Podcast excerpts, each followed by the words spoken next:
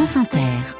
Alors le journal Anaïs Fega, bonjour. Bonjour Ali, bonjour à tous. À la une de l'actualité Anaïs, la moitié des trains seulement en ce week-end de chasser croiser les vacances. Un million de voyageurs attendus, mais les contrôleurs sont en grève. Résultat des centaines de trains annulés. Nous sommes en gare dans un instant. Les loueurs de voitures, eux, se frottent les mains. Ce sera le sujet du débat éco à 7h50 avec Dominique Seux et Thomas Porcher. Le président ukrainien à Berlin et Paris aujourd'hui pour s'assurer de leur soutien à Kiev. Le départ de Kylian Mbappé du championnat français et ses conséquences sur les droits télé du foot négociés en ce moment. Et puis en fin de journal, des pétunias luminescents pour remplacer l'éclairage urbain. Premier pas aux États-Unis. Et à 8h20, l'invité du grand entretien d'Inter sera l'écrivain Nicolas Mathieu, prix Goncourt, auteur du Ciel ouvert qui paraît chez Actes Sud. Vos réactions au 01 45 24 7000, vos questions aussi à Nicolas Mathieu ou l'application France Inter. La grève de trois quarts des contrôleurs de la SNCF dans le vif du sujet. Depuis hier soir et jusqu'à lundi matin, le trafic des trains est très perturbé alors qu'un million de voyageurs avaient prévu de se déplacer ce week-end, chasser croiser des vacances scolaires. La zone A débute les siennes. Tous les Français ne pourront pas voyager, a prévenu le patron de SNCF Voyageurs qui rappelle que la priorité, c'est de privilégier les trains qui sont complets et en février, ce sont les trains des Alpes. Toutes les liaisons vers les stations de ski sont donc assurées. Bonjour Mathilde Bouquerel. Bonjour. Vous êtes en direct de la gare de Lyon à Paris. Tous les voyageurs ont été prévenus par SMS pour savoir si leur train circulait, ce qui n'empêche pas quelques difficultés ce matin. Oui, comme pour Mélina, hein, elle voyage avec sa mère et son fils. Ils rentrent chez eux à Arles. On a deux changements. Et donc le Bouygo, on est sur on l'a. Par contre, après les TER, dans le sud, il y a encore plus la grève. Point d'interrogation, on ne sait pas, on verra. On va voir comme on peut s'arranger, s'il n'y a pas un train à prendre en suivant ou un bus de substitution. Mais voilà, on ne sait pas trop, c'est un petit peu l'aventure. Et un peu plus loin, il y a Mélanie, très tirée et tasse de café à la main. Avec la grève, elle a eu du mal à trouver un train pour rentrer à Marseille. C'était le seul à 6 heures euh, et il m'a coûté une blinde d'ailleurs. 100 euros. C'est un Wigo en plus. Bon, c'est pas grave, ça m'a impacté, mais au final, je peux quand même rentrer dans le sud, donc euh, Vous êtes soulagée, j'imagine. euh, soulagé, ouais, mais bon, j'ai dû me réveiller quand même super tôt et j'ai fini super tard de travailler, donc euh, j'ai dormi deux heures là. Et il y a quand même des voyageurs pour qui tout se passe bien, comme Claire qui part pour quelques jours de vacances à hier avec son mari. Ben, on a beaucoup de chance parce qu'on a eu la confirmation que notre Wigo va bien partir. Donc euh, c'était une belle surprise. Mais en même temps, c'est justifié. euh, je comprends euh, que les euh, contrôleurs demandent des meilleures conditions de travail, des revalorisations de salaire au vu de ce qui va se passer aussi par rapport à la saison entre guillemets des Jeux Olympiques. C'est compréhensible. Et contrairement à ce qu'on pourrait penser, j'ai rencontré plusieurs voyageurs qui, comme Claire, comprennent la grève. Mathilde Bouquerel avec Martin Troadec depuis la gare de Lyon à Paris. Les chefs de bord estiment que l'accord négocié fin 2022 tarde à être appliqué, ce que conteste la direction de la SNCF. En tout cas, sans contrôleur, le train ne peut pas circuler. Alors de nombreux voyageurs se précipitent sur les alternatives encore possibles, covoiturage, bus ou location pour sauver les vacances, coûte que coûte, Sébastien Saviron.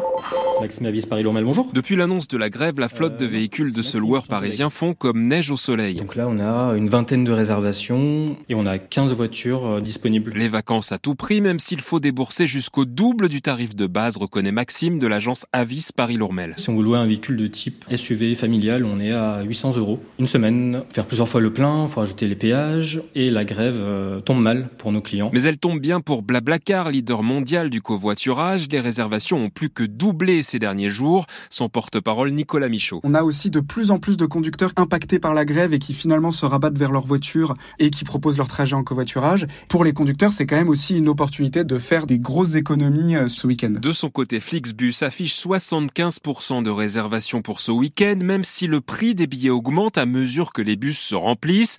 99 euros pour un Paris-Nantes. Demain, un effet mécanique plaide Richard Billiard, porte-parole de Flixbus. Il n'y a pas quelqu'un chez nous qui appuie sur un bouton dès qu'il entend le mot euh, grève SNCF et qui dit euh, chouette on va faire du profit sur le dos des gens.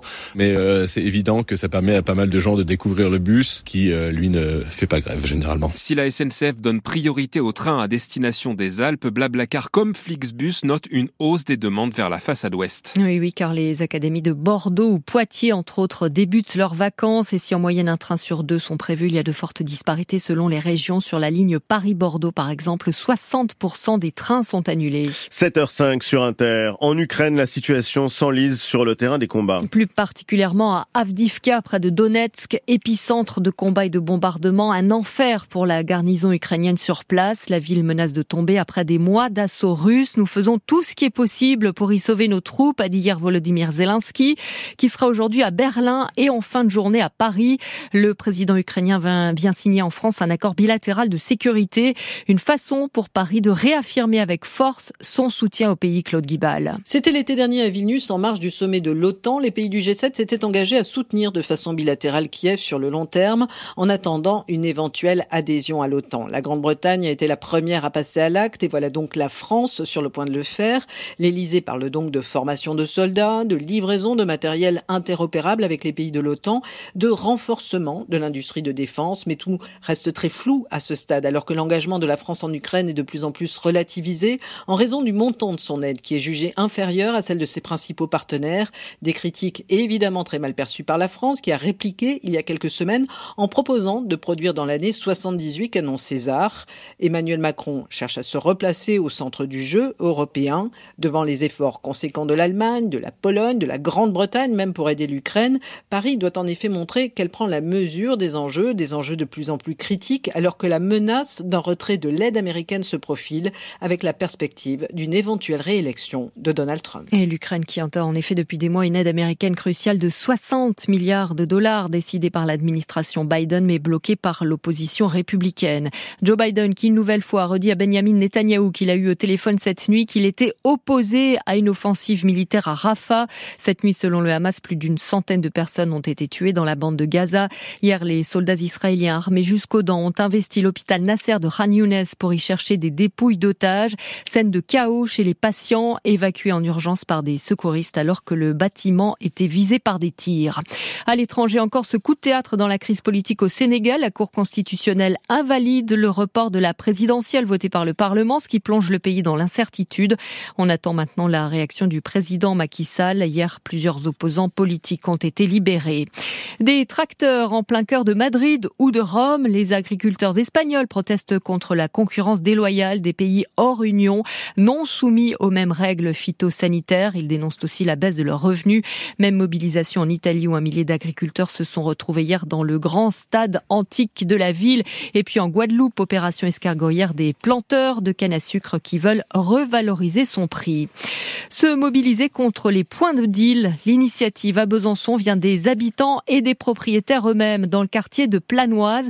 La résidence Molière est devenue le premier point de deal de la ville, mais depuis une semaine, les résidents squattent le hall d'entrée pour empêcher les dealers de s'y installer. Reportage sur place de Magali Homo. Au pied de l'immeuble, Jean-Khalil Attala surveille les allées et venues. Bonjour. Pour entrer, il faut montrer patte blanche. Vous habitez là, monsieur? Justement, un client s'avance dans le hall. Non, vous venez chercher votre... euh, le point de deal, c'est plus ici, monsieur. Monsieur? Hein Le point de deal, c'est plus ici. À l'extérieur, le dealer lui fait signe de venir. C'est plus une situation qui est tenable pour les occupants euh, de l'immeuble. Lui n'habite pas là, mais il est propriétaire d'un appartement. Quand on a visité l'appartement, il n'y avait pas de deal. Quand on l'a acheté, entre-temps, c'était mis en place. Voilà, on a une locataire euh, qui n'a pas très envie de rester. Et C'est vrai que les lieux sont de plus en plus insalubres, il y a de plus en plus d'insécurité. Quand il n'occupe pas les lieux avec d'autres copropriétaires comme Monique, son prénom a été modifié. Ici, ils mettent la poubelle. La cage d'escalier se transforme en drive-in de la drogue. Et puis ils sont derrière et ils font le comptoir. Elle appelle à des solutions concrètes. Je veux dire, c'est bien la répression, mais il n'y a pas que ça. Moi, j'aimerais aussi qu'on annonce des mesures sociales pour ces jeunes-là. Je veux dire, leur donner des perspectives. Gérald Darmanin, ce week-end, a annoncé l'installation de 50 nouvelles caméras de surveillance et la création d'un commissariat à Planoise. Ses propriétaires attendent de voir sans vraiment y croire. Un reportage Magali Homo, France Bleu, Besançon. Une nouvelle plainte contre Gérard Depardieu pour agression sexuelle déposée début janvier. C'est une jeune assistante, 34 ans aujourd'hui, qui dénonce des faits d'il y a 10 ans sur le tournage du film Les Magiciens et les Siamois. Christophe Béchu apporte son soutien aux ONG et aux associations environnementales qui se mobilisent en Haute-Marne contre un abattage massif d'arbres. 4000 doivent être coupés le long des routes. Abattage décidé par le président LR du conseil départemental pour, explique-t-il, des raisons de sécurité routière. Une aberration au contraire pour 40 millions d'automobilistes car les arbres permettent de ralentir les voitures et protègent contre l'éblouissement. Le ministre de l'écologie demande donc au département d'étudier les alternatives à l'abattage.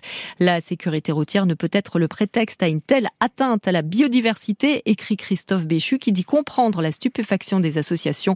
Ce ne sont pas les arbres qui provoquent des accidents de la route, dit encore le ministre de la Transition écologique. 7h10, Paris, c'est fini. Et dire que c'était la ville de son premier amour. Kylian Mbappé quittera le Paris Saint-Germain à la fin de la saison. Il l'a annoncé hier sans préciser toutefois quel sera son prochain club de cœur. Une claque pour le championnat de Ligue 1 de football qui perd sa seule star de dimension mondiale, 111 millions d'abonnés sur Instagram. Et tout cela a des conséquences financières car les négociations des droits télé des cinq prochaines années sont encore en cours, Jean-Pierre Blimaud. Ce départ est clairement un coup dur pour le championnat français alors que la Ligue de football professionnel continue à négocier de gré à gré avec les diffuseurs, qu'un appel d'offres a échoué à l'automne et qu'en juin dernier, la Ligue 1 perdait déjà Messi et Neymar, partis eux aussi du PSG. comme la Ligue espère augmenter significativement et même plus que doubler ses recettes provenant de l'étranger, le départ de l'attaquant du PSG, qui reste à ce jour la principale grande star internationale en Ligue 1, ce n'est pas bon pour l'attractivité du championnat français. qui plus est, quand on sait que la Ligue 1 est déjà en position de faiblesse sur le marché européen. Pourtant, certains tempèrent ces inquiétudes. Désormais, les nouveaux droits télé porte sur une période rallongée d'un an, ce sera 5 ans jusqu'en 2029. Les diffuseurs s'attendaient à ce que tôt ou tard, celui qui est au PSG depuis presque 7 ans s'en aille assez rapidement. Kylian Mbappé serait donc un argument de vente à relativiser, à tel point que pour certains économistes du sport, son absence ne devrait pas être le principal facteur dans le jeu de la concurrence entre les diffuseurs. Et les conditions précises du départ de Kylian Mbappé ne sont pas encore totalement arrêtées. Toujours en football, pas de miracle à San Siro, malgré le public breton très nombreux. Rennes s'est fait battre par l'AC Milan 3-0 en barrage allé de la Ligue Europa hier.